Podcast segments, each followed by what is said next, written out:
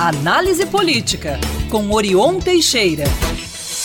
E a gente continua no assunto política, mas agora com o Orion Teixeira, pós-recesso carnaval. Ei, Orion, bom dia.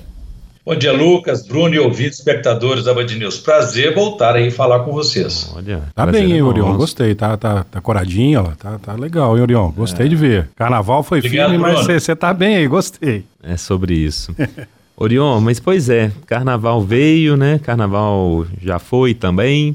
O pessoal fala, né? Ano começa aí após o carnaval. Então vamos lá, pensando nos desafios aí para os governantes. O que, que temos aí à frente? Olha, Lucas, dizem que o ano vai começar agora. Eu acho que é uma lenda e não necessariamente uma realidade.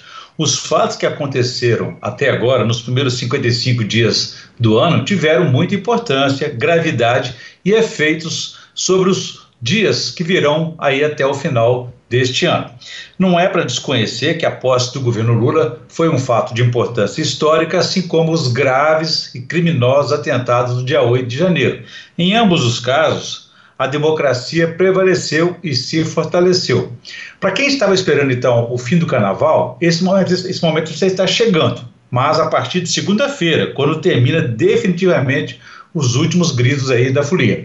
Os desafios dos governantes do presidente Lula ao governador Romeu Zema, que é o prefeito de Belo Horizonte, Fuad Noman, é, estão relacionados específica e prioritariamente à governabilidade, sem a qual não se pode obter resultados na recuperação econômica e na reconstrução social. Lula precisa fortalecer e consolidar sua base política no Congresso Nacional, já que os ataques e movimentos da oposição beiram até o desespero. Lá se fala ainda de projetos prioritários como a reforma tributária e a nova âncora fiscal, juros, enfim, tudo que permita a restauração e retomada aí, é, do crescimento econômico.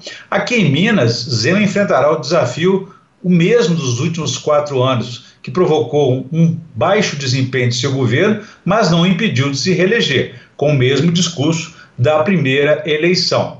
Terá que se desfazer do desprezo que tem ele e o seu partido pela, pela política, pelos políticos, em especial da Assembleia Legislativa, para buscar então os avanços necessários. Ele tem base numérica, mas não política para fazer isso. Além disso, vai precisar restaurar pontes de interlocução com o governo federal que o próprio Zema trata de implodir. Ele ainda está convencido que precisa fazer adesão de Minas ao regime de recuperação fiscal. Na área municipal, o prefeito de Belo Horizonte, Fuad Noman, começou o ano com consecutivas derrotas políticas que podem atrapalhar seu projeto de se firmar na administração e pensar em reeleição no ano que vem. O ano, esse ano de 2023 é para ele o ano das realizações, porque no ano que vem será de disputa política, não haverá mais tempo para outras é, obras.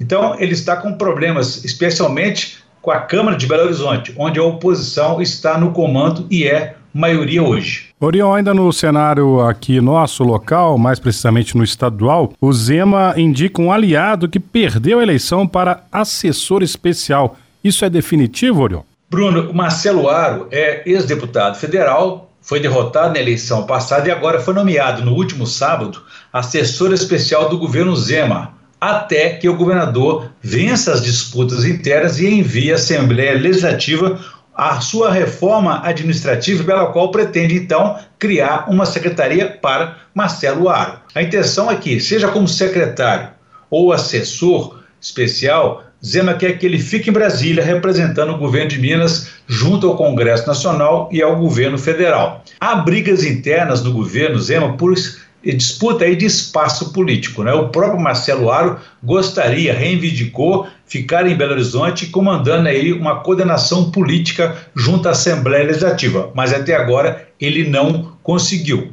o desafio da coordenação política continua, vai continuar com o secretário de governo Igor Eto, mas as derrotas consecutivas o fragilizaram dentro do próprio governo. O que é curioso é que quem o sustenta ali são os próprios deputados estaduais. A realidade política continua sendo então o desafio para Zema, que agora está cercado de caciques políticos, cada um mais sabido do que o outro, para vencer as dificuldades, mas falta a Zema, então, a liderança capaz de arbitrar sobre essas vaidades e disputas internas. Orion, falando sobre prefeituras de Belo Horizonte, as crises vão cobrando soluções, né? Câmara dizem ali que os vereadores estão ficando, Lucas, especialistas em abrir caixa preta. A primeira foi aquela da Bega Trans, dos ônibus. Né? Agora, há duas CPIs que estão tirando o sono do prefeito e de alguns secretários. É, uma investiga os gastos na Lagoa da Pampulha e outra é, trata de abuso de poder. A investigação é papel da oposição, como sabemos, e hoje ela é maioria na Câmara como já disse há pouco aqui. Essa investigação é, da, da CPI da Pampulha envolve os últimos 15 anos de contratos desde a gestão do prefeito Márcio Lacerda. E o que é curioso é que o responsável por esses contratos é o mesmo secretário da época e que está até hoje na prefeitura, que é o secretário Josué Valadão. Já foi secretário de obras e agora é secretário de coordenação política. É, esses contratos, sabemos, torrou milhões de reais e chegaram a prometer até mesmo que a Lagoa da Pampulha seria usada para recreação, para natação, enfim, mas ela piora a cada gestão. O alvo dos vereadores, nesse caso, é o secretário Baladão, que é nada mais, nada menos que o coordenador político da prefeitura junto aos vereadores. Outro problema que acumula aí na prefeitura, nessa gestão atual, continua na saúde, onde há crises como no hospital de Lomberes, onde toda a diretoria ameaça a renúncia coletiva por conta de indicações políticas. Ao pagar a fatura da eleição que perdeu na disputa pelo controle da Câmara, o prefeito Fuad está trocando uma diretoria por indicação do vereador Célio Frois. A ameaça de renúncia estava prevista para ontem, mas uma conversa da diretoria do hospital com a secretária de Saúde, Cláudia Navarro, ontem adiou o desfecho para a próxima segunda-feira. É, a conferir aí, portanto. Orion, então a gente volta na segunda-feira. Bom fim de semana. Para você também, Lucas, Bruno e ouvintes, espectadores da Band News. Quem quiser saber mais, pode consultar meu blog no www.blogdorion.com.br. Um abraço a todos e façamos aí um bom dia. Valeu, Orion, para nós.